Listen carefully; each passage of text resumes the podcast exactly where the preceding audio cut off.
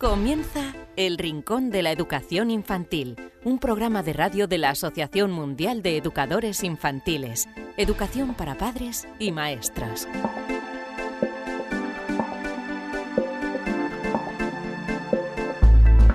Hola a todos amigos, bienvenidos a los padres, a los maestros y a todos aquellos que estáis interesados en la educación infantil. Bienvenidos a este nuevo programa del Rincón de la Educación Infantil, en este caso el número 19.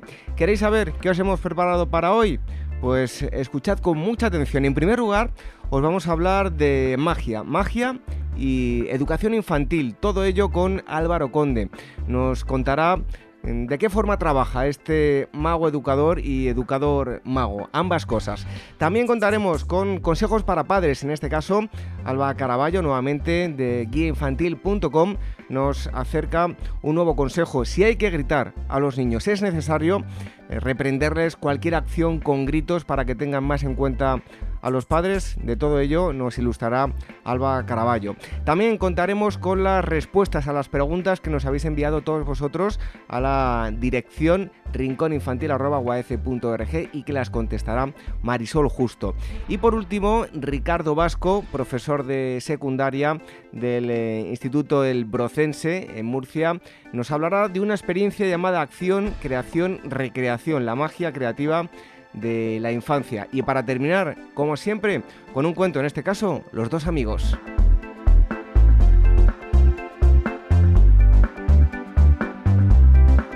Y os volvemos a recordar el correo electrónico que os habíamos dado eh, para que nos enviéis preguntas para Marisol Justo, rincóninfantil.org. También nos podéis enviar si queréis que contactemos con eh, vuestro centro para contar eh, alguna de las experiencias que lleváis a cabo, si queréis hacernos alguna pregunta de cualquier tipo, alguna sugerencia, lo que os gusta, lo que no os gusta del programa, en ese correo nos las podéis enviar rincóninfantil.org. Y os recordamos también que para descargar el programa lo podéis hacer a través de dos plataformas, bien eh, a través de iTunes y a través de iVoox. En nuestra página web en uaf.org, nada más entrar, vais a encontrar un apartado donde pone programa de radio. Le pincháis eh, en esta zona y vais a tener un listado muy gráfico de todos los programas hasta ahora emitidos. Con este ya son 19 eh, y en ambos em, formatos. en cada programa tenéis la posibilidad de escuchar o de descargar eh, a través de iTunes o de iVoox, estas dos plataformas que os comentaba. Así que lo dicho, vamos a dar comienzo este programa número 19. Os dejamos con eh, un pequeño consejo y enseguida estamos con todos vosotros y con Álvaro Conde hablando de magia.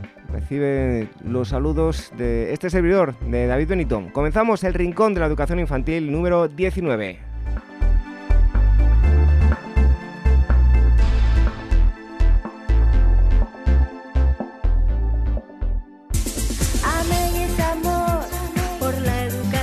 La Asociación Mundial de Educadores Infantiles AMEIUAECE organiza el Congreso Internacional Innovando en el Aula de Educación Infantil, educación de 3 a 7 años, los días 25, 26 y 27 de noviembre de 2016 en Madrid. La infancia necesita docentes con aptitudes y actitudes que faciliten experiencias de aprendizaje flexibles, innovadoras, adecuadas a los intereses de los niños y que promuevan su participación activa y entusiasta. Un docente que se convierte en investigador que acompaña al niño en la búsqueda y construcción de su aprendizaje. En este congreso, la innovación educativa supone el punto de partida para la exposición de todos los ponentes, expertos en las diferentes estrategias metodológicas del aprendizaje infantil. Además, distintas exposiciones plantearán innovaciones para el desarrollo de la creatividad en los campos artísticos, la robótica, el aprendizaje cooperativo, la lectoescritura o el bilingüismo. Apuntad esta fecha, 25, 26 y 27 de noviembre de 2016. Tenéis toda la información en waece.org.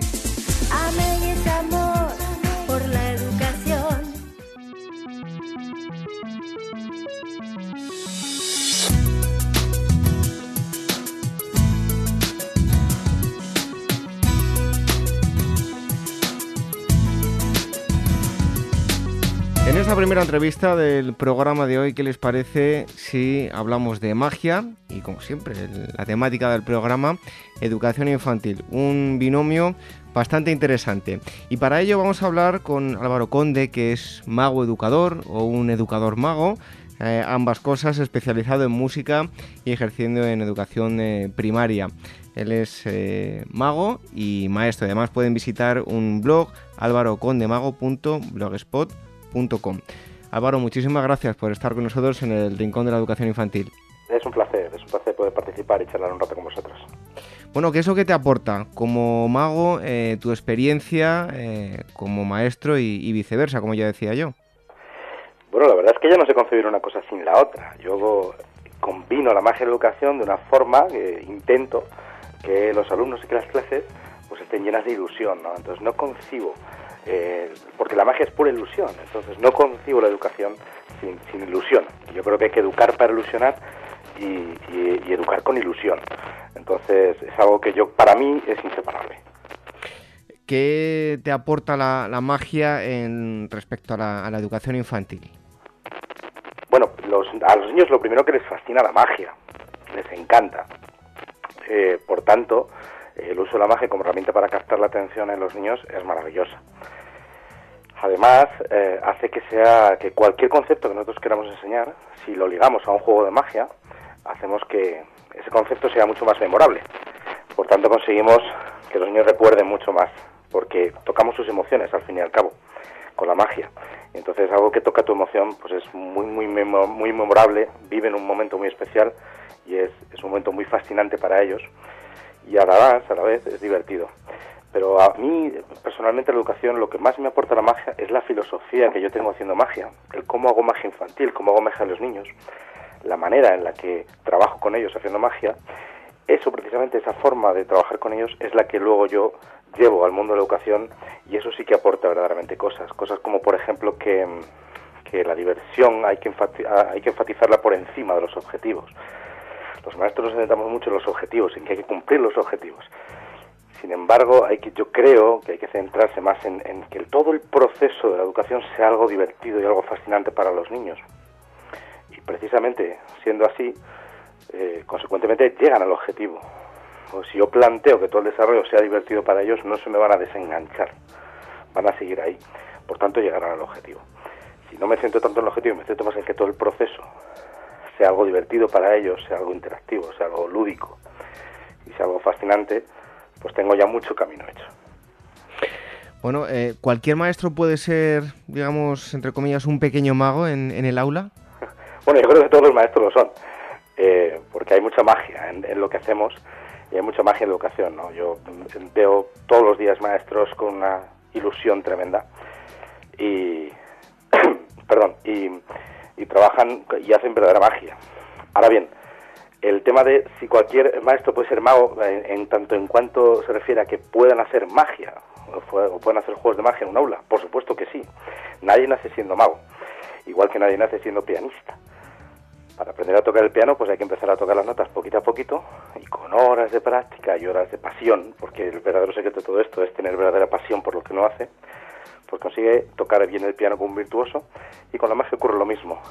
Entonces, eh, por supuesto que cualquier mago puede, cualquier maestro puede hacer magia, puede aprender juegos de magia y puede enseñárselos a los niños e incluso enseñar a los niños a ser magos, que esto también es un concepto muy interesante. Bueno, en, varios medios eh, hemos escuchado unas palabras tuyas como que la magia es ilusión y la ilusión es el motor de la vida. Eh, aunque ya nos avanzabas algo antes, eh, pero bueno, te volvemos a formular la, pregunta, ¿no? ¿Cómo podemos ilusionar a, los alumnos? Bueno, yo parto de parto de, esa base precisamente, de las dos frases que te has comentado. Y es que, y luego al, al aplicar esa educación, yo siempre digo que hay que educar con ilusión y educar para ilusionar Educar con ilusión depende de uno mismo, depende de, tus propios sentimientos y de tu propia vocación. Entonces tú tienes que buscar esa ilusión para poder educar.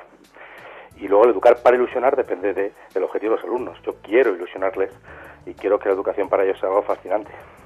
Con lo cual depende de uno mismo, de nuestro interior y también del exterior, de los alumnos y creo que es un secreto muy importante el mantener esa ilusión en el aula y en el proceso educativo en general, en las familias, en la comunidad educativa, para que precisamente eh, nunca se pierda esa ilusión por la educación. Bueno, para ir concluyendo, eh, ¿cuáles son pues esos trucos de magia o recursos de, los magos que más eh, fascinan a, los niños? Bueno, uno de los grandes secretos de la magia, eh, infantil concretamente, no reside porque los niños en realidad tienen un conocimiento muy básico, muy pequeño, conocen muy pocas cosas. Entonces, podríamos decir en un principio que algo que los niños conocen y que forma parte de su experiencia no es magia. Sin embargo, algo que los niños no conocen y que es algo que viola sus experiencias de la vida es algo mágico. Esto a priori puede, ser, eh, puede parecer que es así, pero en realidad no lo es. El gran secreto de la magia, precisamente de la magia infantil, consiste en basarse en las cosas que el niño conoce perfectamente y con ellas hacer cosas imposibles. Por ejemplo, eh, es por esto, por lo que a un niño le fascina tanto, que yo, como mago, le saque una moneda de su oreja. Porque el niño conoce perfectamente su oreja y sabe que no produce monedas, por tanto, cuando yo consigo sacarle una moneda de la oreja, o del pelo, o de las manos, o de los bolsillos, o de cualquier lado, el niño se fascina porque comprende que lo que estoy haciendo es algo imposible. Y ese es el gran secreto de la magia infantil, el basarme en cosas que el niño conoce perfectamente y con ellas hacer cosas imposibles. Bueno, los adultos, de hecho, nos hacemos un poco niños cuando vamos a ver trucos de magia, eh, incluso no, bueno, pues nos fascinamos y, nos creemos todo lo que eh, nos muestra el, mago. ¿Te has encontrado en alguna ocasión con algún niño, pues, eh, no sé si más listo, pero con, con, los sentidos mucho más avanzados que los demás que ha intentado ir a pillarte? más combativo. Es, bueno, hay de todo, eh, sobre todo a ciertas edades, porque esto depende mucho de las edades. Es cierto que los adultos todos llevamos un niño dentro y precisamente cuando yo magia con adultos lo que yo intento es que ese niño que todos llevamos dentro, que está ahí oculto, muy oculto, muy comprimido, eh, pues yo lo que intento es que ese niño salga a flote y se adueñe la situación. Y en el caso de los niños, como ya está ahí, luego depende el tema de si es más compatible o no, depende mucho de las edades. Por ejemplo, la edad más complicada para hacer magia es en el último ciclo de primaria, a principios de la ESO, entre 10 y 13 años. Ahí los niños están más combativos. ¿Por qué? Porque ellos se sienten muy adultos, aunque en realidad son niños, y no les gusta que les engañen porque se toman el engaño como, como, como que estoy creyendo que ellos son muy niños y les quiero engañar. En realidad no es así, en realidad la magia esto es lo bonito que tiene, que no engañamos a nadie. Todos saben que detrás de lo que nosotros hacemos hay una ciencia, hay un arte, explica lo que sucede. Eh, lo que pasa es que en realidad no importa, no importa el cómo se hace, lo importante es que durante esos minutos que yo hago magia, mis espectadores pues eh, sufran un vuelco emocional y yo toque esas emociones, esa, esa emoción de la fascinación, de lo imposible, de la magia, de ese cosquilleo de ver algo que es totalmente imposible y fascinante. Y eso es lo que yo busco, no busco que ellos encuentren el secreto. Pero con los niños de 13 años, como no les gusta ser engañados, les cuesta un poquito más entrar. ¿Cómo se soluciona esto? Pues haciendo sobre todo que se lo pasen muy bien.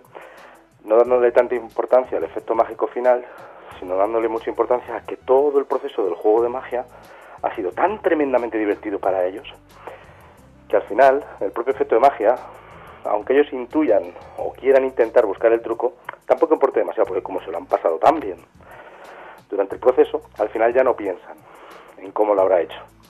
Además, a esas, edades a los niños hay que engañarles muy, muy, muy bien. No hay que dejarles ninguna vía de escape porque entonces se aferran a ella. Con niños más pequeños es más fácil, ¿no? Porque no, no buscan tanto como se hace, sino que buscan simplemente, dan por hecho que yo soy mago, que voy a hacer magia, que voy a hacer cosas imposibles y lo que quieren es disfrutar. Bueno, pues si quieren, tienen más información en este blog que les vamos a decir, tomen nota, alvarocondemago.blogspot.com, es el eh, blog de, nuestro invitado, de Álvaro Conde, que nos ha estado hablando de la magia en la etapa infantil. Así que muchísimas gracias por haber estado con nosotros en el Rincón de la Educación Infantil. Gracias a ti, David, ha sido un placer.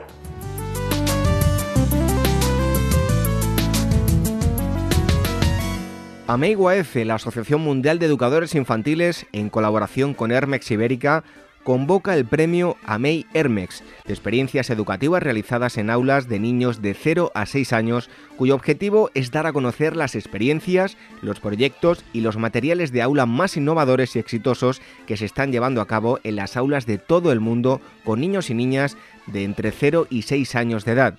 Hay dos categorías, experiencias con niños y niñas de 0 a 3 años y con niños y niñas de 0 a 6 o 7 años. El trabajo ganador de cada categoría recibirá 1.000 euros y además asistirá al Congreso Internacional celebrado en Madrid, innovando en el aula de educación infantil los días 25, 26 y 27 de noviembre de 2016. Tenéis toda la información en uaece.org.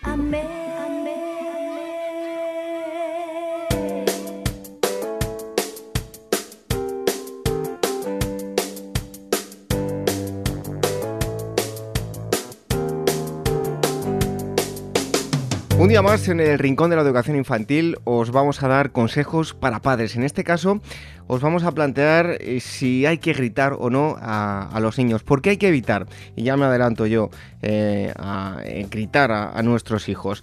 Y como siempre nos atiende Alba Caraballo, que es editora en Guía Infantil. Alba, muchísimas gracias por estar un día más con nosotros aquí en el Rincón de la Educación Infantil. Hola David, nosotros encantados de estar aquí contigo. Bueno, gritar a los hijos, ¿es algo que suelen hacer los padres? ¿Es eh, algo muy común?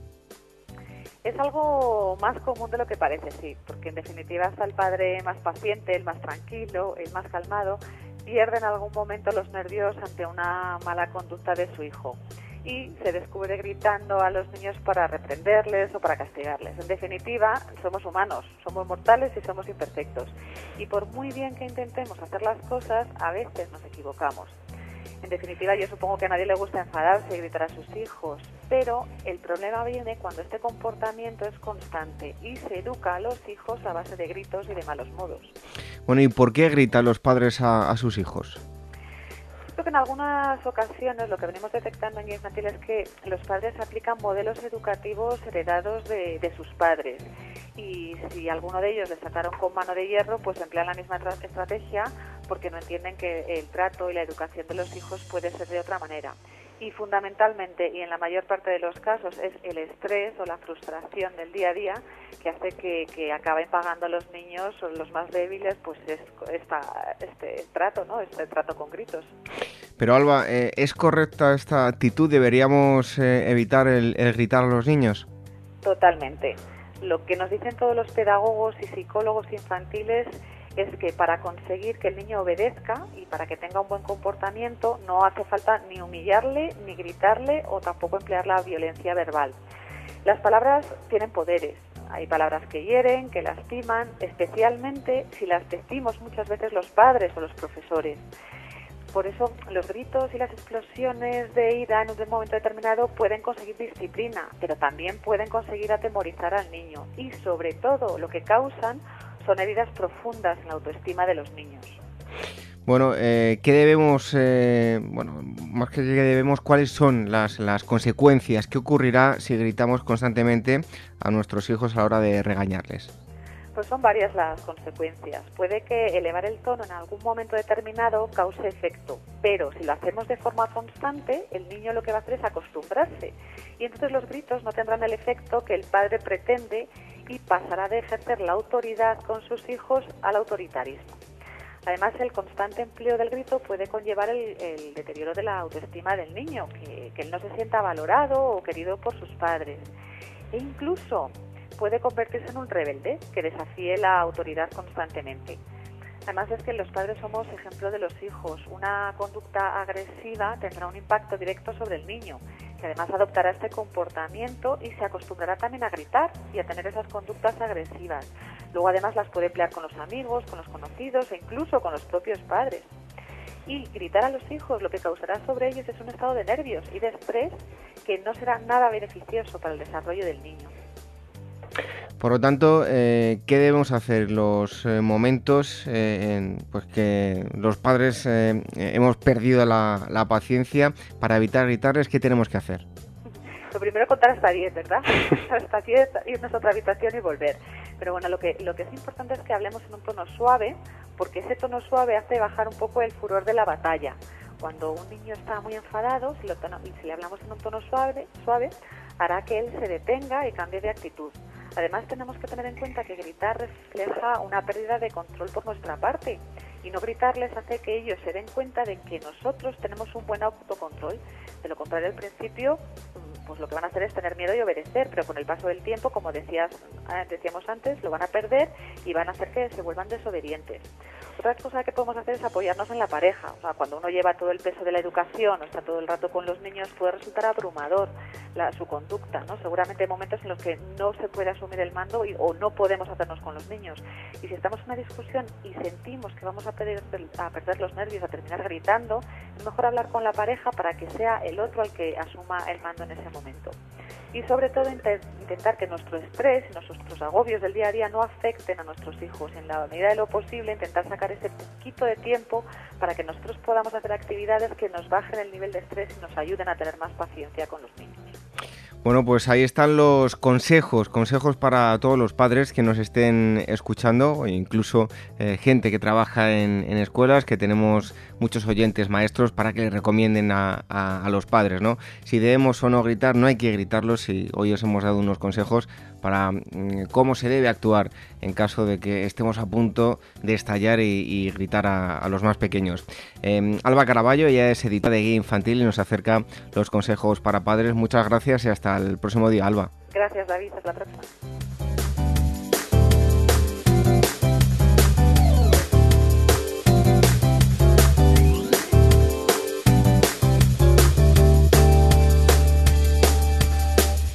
¿Quieres formar parte de la gran familia de profesionales de la educación infantil del mundo? Solo en Facebook somos ya más de 110.000.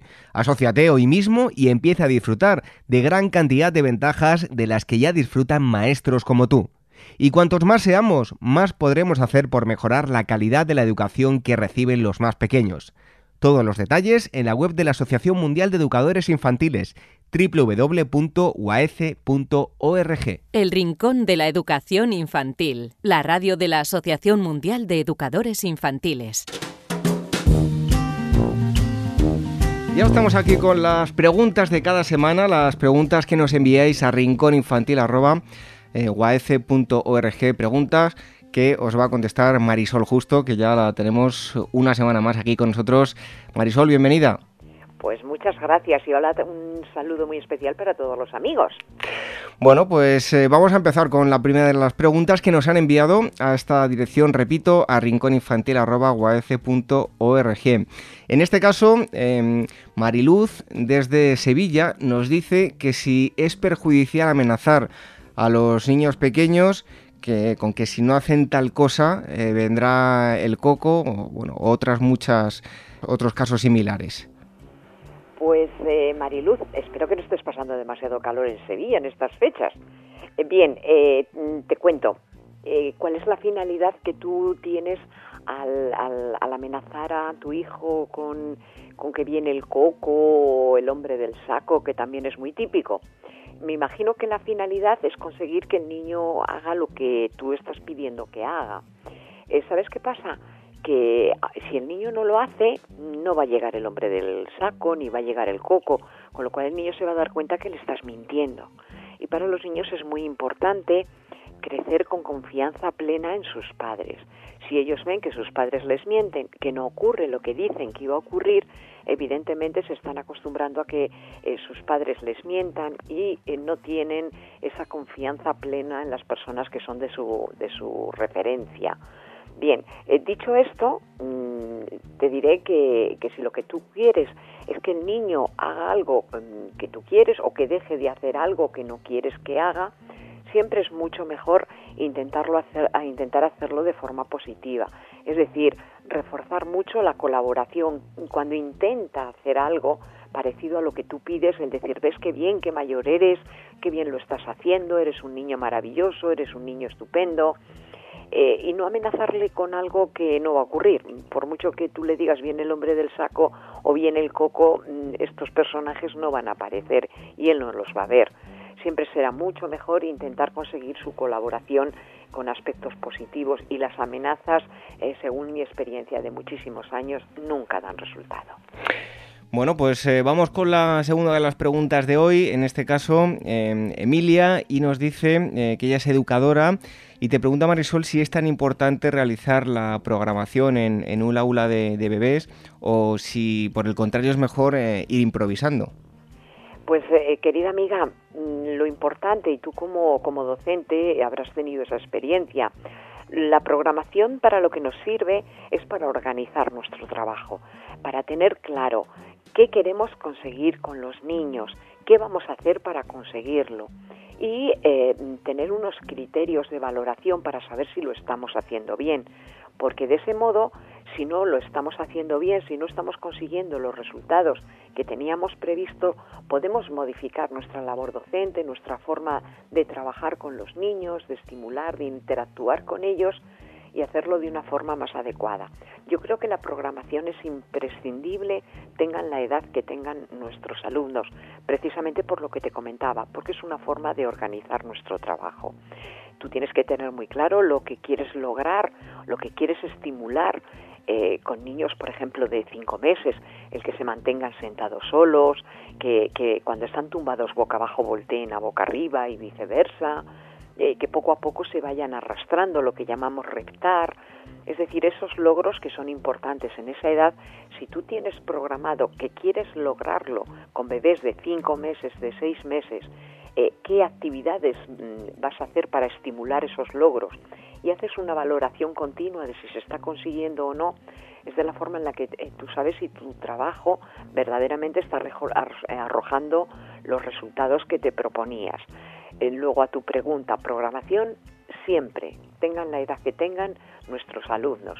En el caso de los bebés, desde cuatro meses que podemos recibirlos en, nuestros en nuestras aulas, programación siempre. Bueno, y vamos con la tercera de las preguntas. En este caso nos la hace eh, Roberto Sánchez y nos pregunta, Marisol, si tú aconsejas que cuando las familias se van de viaje, pues pongan a los pequeños eh, películas para que los niños estén tranquilos y quietecitos o eh, si debemos, por el contrario, hacer un esfuerzo y aprovechar el viaje para charlar y descubrir nuevas cosas durante el paisaje. Y a esto le añado yo que yo de pequeño, como no existían películas, pues lo que hacía era todo el rato a, a mi padre preguntando por qué, por qué, por qué, por qué.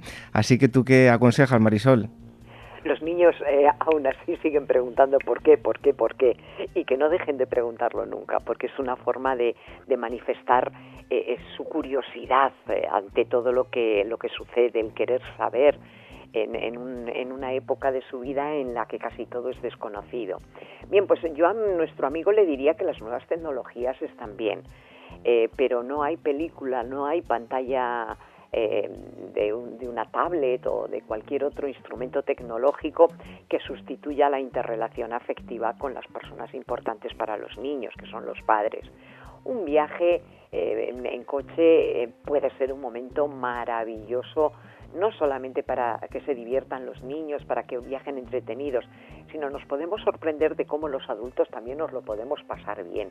Podemos inventar mil juegos, juegos de palabras absurdas, juegos del veo veo, mil juegos tradicionales incluso que los padres estoy segura conocen y que eh, van a provocar esa diversión constante de los niños y de los padres. En algún momento los instrumentos tecnológicos también, poner un, un, vídeo, una película o unos dibujos animados, pero eh, que no se utilicen como un sustituto de las relaciones afectivas con los adultos con los que viajan. Bueno, pues eh, todo con, mesura, como siempre solemos decir, con cada un, cada cosa tiene su tiempo, así que mm, ni, abusar ni, ni prescindir de, cualquier cosa. Son las preguntas que nos habéis enviado a rincóninfantil.org y Marisol Justo las ha resuelto. Marisol, muchas gracias por haber estado una semana más aquí con nosotros. Como siempre, un placer enorme de compartir este ratito con todos nuestros amigos.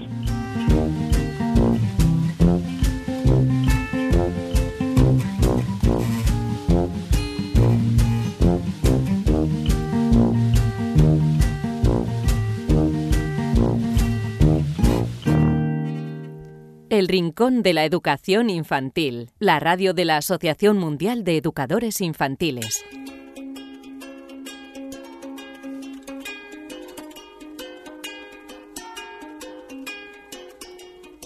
Es el momento de las experiencias de aula en el Rincón de la Educación Infantil y hoy nos eh, vamos a ir a hablar con Ricardo Vasco, él es profesor de secundaria en las asignaturas de biología y geología, es doctor en biología, antropólogo y licenciado en eh, medicina. Y vamos a conocer una experiencia que han llevado a cabo en el eh, centro, el IES El Brocense y que se llama Acción, Creación, Recreación, la magia creativa de la infancia. Ricardo, muchísimas gracias por estar con nosotros en el Rincón de la Educación Infantil. Hola, buenas tardes David, a ti, a vosotros. Bueno, pues eh, una breve descripción de la experiencia, grosso modo, en qué consiste. Luego ya eh, hablaremos del desarrollo con más detalle, pero eh, para adentrar a modo de introducción, ¿en qué consiste esta experiencia? Pues mira, básicamente eh, se, fundamenta en, ese subtítulo, en la magia creativa de la infancia, la, la capacidad que tienen los niños de de crear un mundo nuevo eh, a partir de casi de la nada. Entonces hemos utilizado esos resortes para trabajar con la ciencia, con el arte y potenciar la creatividad eh, en los pequeños. ¿Y cuáles son los objetivos que os propusisteis con, con esta actividad? Y una segunda pregunta en, en, esta misma, ¿a niños de qué edades habéis dirigido la experiencia? Empiezo por la segunda. Mm, ha sido para niños de educación infantil y primaria. Eh, lo que pasa es que se han utilizado un poco como vectores de trabajo luego en secundaria e incluso en niveles superiores.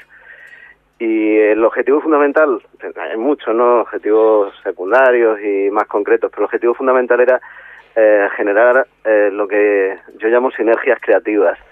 Es decir, eh, conseguir eh, juntar, poner en coordinación eh, muchos elementos dispersos para eh, motivar la creatividad, utilizar eh, la creatividad como, como potencial educativo. Ese sería el, gran objetivo.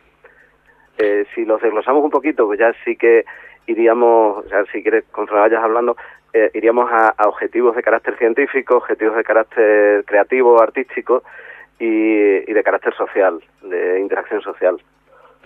Bueno, pues eh, explícanos, acción, reacción, recreación, la magia creativa de la infancia. Eh, háblanos del desarrollo paso a paso, cómo llevasteis a cabo la, experiencia. Eh, pues mira, básicamente lo primero era ah, despertar la... Bueno, más que despertar ellos ya lo tienen, ¿no? poner en juego la, la capacidad de asombro de los niños ante el mundo, de, infantil y primaria. Llevarlos al campo, por ejemplo, a Monfragüe, que lo tenemos aquí en Extremadura, cerquita, y, dejarlos descubrir. Eh, teníamos una, una pequeña actividad que llamábamos microexploradores, consistía en darle un cuenta hilos, una lupa pequeñita, y, dejarlos libres en la naturaleza, en el entorno de Villarreal de San Carlos. Entonces, que ellos fueran mm, descubriendo el mundo e interpretando eh, el mundo eh, en sus pequeñas manos y desde su, desde su punto de vista. una segunda actividad, ya un segundo paso, eh, lo titulamos eh, Extremadura, magia, luz y color, y sería la, recreación, pues acción, recreación en el laboratorio de lo que habían visto en la naturaleza. Y ahí había múltiples actividades, desde eh, obtención de colorantes naturales, teñir tejidos, teñir lana, eh, decorar piedras, recrear sonidos y aromas de la naturaleza, y luego una tercera actividad así de gran bloque fue estuvo dedicada a los bestiarios, al, a poner en juego la imaginación a partir de los bestiarios de Indias, de las primeras narraciones fabulosas que hacían los viajeros mm, españoles cuando iban al Nuevo Mundo. Y partíamos del patrimonio histórico artístico de Cáceres y de Trujillo, eh, que tiene muchísimas fachadas medievales, donde se representan seres mitológicos, fantásticos, entonces, bueno, recorríamos Cáceres y luego ellos representaban su bestiario, conectándolo con lo que ya habían hecho de observar eh, la microbiología, el mundo de lo pequeño, de observar la naturaleza, pues cada niño venía a reconstruir su propio bestiario. Eh, una, una, actividad que mm, eh, resultaba especialmente curiosa y agradable. Eh, se le leían las narraciones de Fray Bernardino de Sagún, uno de los primeros naturalistas de Indias, sobre animales que él no había visto nunca, ni siquiera los había visto, este fraile. Eh, son pequeños trocitos de una crónica de Indias, se le leen y los niños dibujan lo que le parece. Entonces recrean esa naturaleza mitológica, fantástica, imaginativa de, del medievo. Eh, esos fueron los tres grandes bloques, digamos. Eh, ¿Qué metodología, Ricardo, eh, empleasteis y, qué recursos son necesarios para, para esta actividad? Eh, pues metodología, siempre digo una metodología activa. es decir, yo creo que el maestro tiene que ser el, el modulador, pero en ningún momento debe influir en la, en la acción del niño. lógicamente tiene que estar controlando, tiene que vigilar un poco el funcionamiento de la actividad, pero tienen que ser los niños los que los que se desenvuelvan. Siempre partíamos de grupos, no es una actividad individual, mm, por eso la socialización y la, la capacidad de interaccionar era de las que se ponían en juego.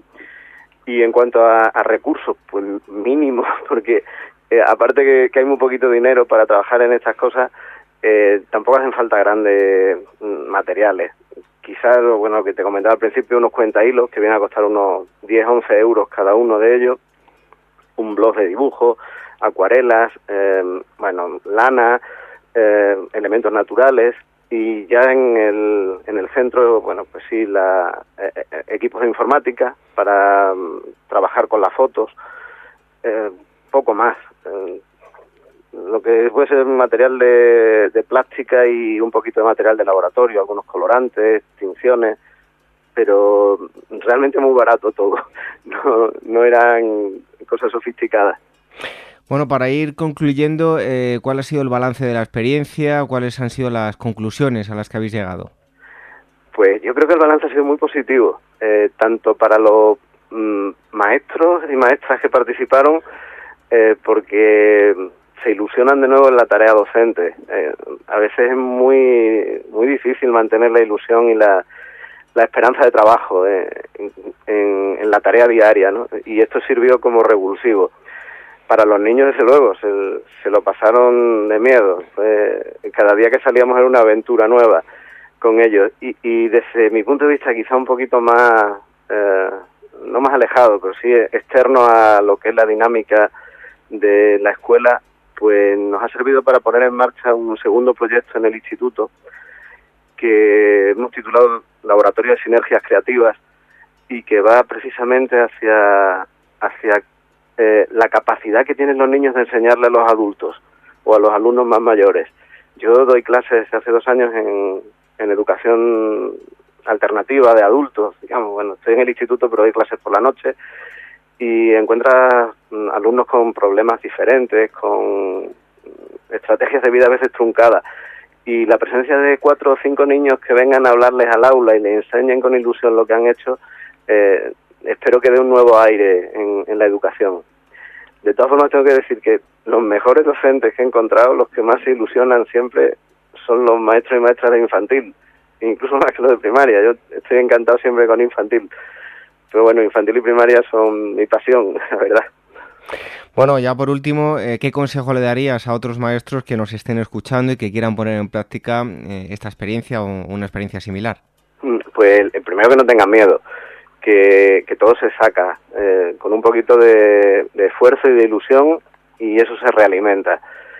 Que no tengan miedo ni a la falta de dinero ni a la falta de recursos porque a veces con con muy poquitas cosas, con unos papeles y unos lápices de colores se hacen maravillas.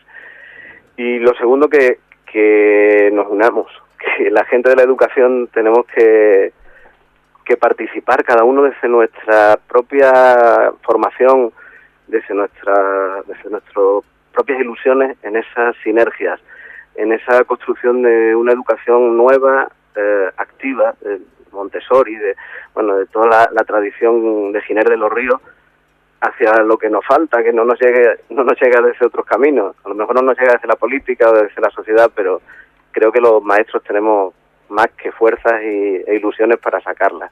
Entonces, nada, ánimo, ilusión y, cariño. Bueno, hemos estado hablando con Ricardo Vasco, eh, autor de esta experiencia que han llevado a cabo en el eh, IES el Brocense, Acción, Creación, Recreación, la magia creativa de la infancia. Ricardo, muchísimas gracias por haber estado con nosotros aquí en el Rincón de la Educación Infantil. Un placer hablar con vosotros. Gracias.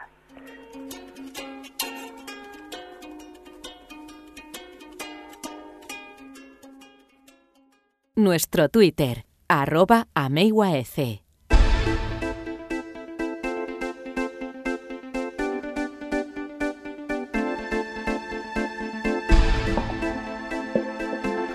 Hasta aquí esta edición número 19 del Rincón de la Educación Infantil. Hoy hemos tenido un programa, desde luego, que con mucha magia. Nuestra primera entrevista que nos eh, hablaba de educación infantil y de magia y en esta última experiencia que hemos escuchado también algo relacionado con la magia y la creatividad, todo ello en la etapa infantil. Recordad que cada viernes subimos un programa nuevo que vamos a estar todo el verano con eh, todos vosotros. ¿Dónde vais a poder escuchar el programa? Muy fácil, pues a través de mm, internet podéis escuchar o descargar para escuchar el programa cuando vosotros eh, queráis. Tenemos dos plataformas, iVoox y iTunes.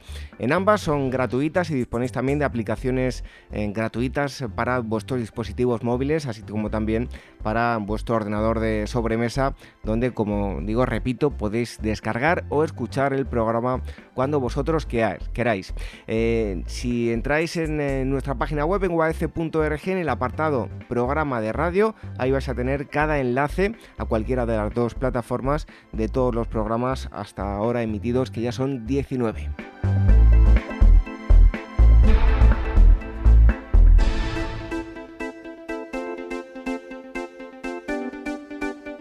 Y sin más os recordamos el correo electrónico por si os queréis poner en contacto con nosotros, rincóninfantil.org. Nos podéis enviar sugerencias, críticas, lo que os gusta, lo que no os gusta y también preguntas para que contesten nuestros expertos. Marisol Justo, eh, Repito, rincóninfantil.org. Y por último, os decimos que cada viernes tenemos un programa nuevo, así que estad eh, muy atentos. Os dejamos ahora con un cuento como todos los días para terminar. En este caso, los dos amigos. Adiós. El Rincón de la Educación Infantil, la radio de la Asociación Mundial de Educadores Infantiles. Dos amigos. Érase una vez dos niños que eran muy amigos desde hacía un buen tiempo. Y un día que iban caminando por el bosque, de pronto le salió a su encuentro un oso grande y fiero, imponente con sus afiladas garras y dando unos fuertes rugidos. ¡Uy, qué espanto ante aquel animal tan feroz! El miedo era tanto que uno de los niños se echó a correr y sin mirar hacia atrás ni preocuparse por nada más, trepó a un árbol y se ocultó entre las ramas para que el oso no pudiera verlo y luego poder escapar. El otro niño, aterrado, se quedó paralizado por el temor y viendo que no tenía escapatoria del imponente animal y que su amigo se hallaba a salvo, se quedó en medio del camino, se echó al suelo y se fingió muerto. El oso sorprendido se le acercó y se puso a olerlo pasando su nariz por todo su rostro, las orejas, el cuello, el pecho, las piernas y trataba de observar si había alguna reacción. El niño contuvo la respiración, pues sabía que si hacía algún fuerte movimiento, el oso podría darse cuenta de que él pretendía engañarlo. El oso de nuevo volvió a olerle la cara, le lamió las mejillas y por último le escudriñó las orejas, emitiendo gruñidos bajos y tranquilos. Luego de un largo rato de estarlo olfateando, el oso, creyendo que el niño estaba muerto y de que no significaba un peligro para él, se alejó. Cuando el fiero animal se hubo marchado, el otro niño bajó rápida y fácilmente del árbol y le preguntó entre risas al que se había quedado pasmado en el camino, ¿qué te ha dicho el oso al oído? Cuéntame. Me ha dicho que los que abandonan a sus compañeros en los instantes de peligro no son verdaderos amigos.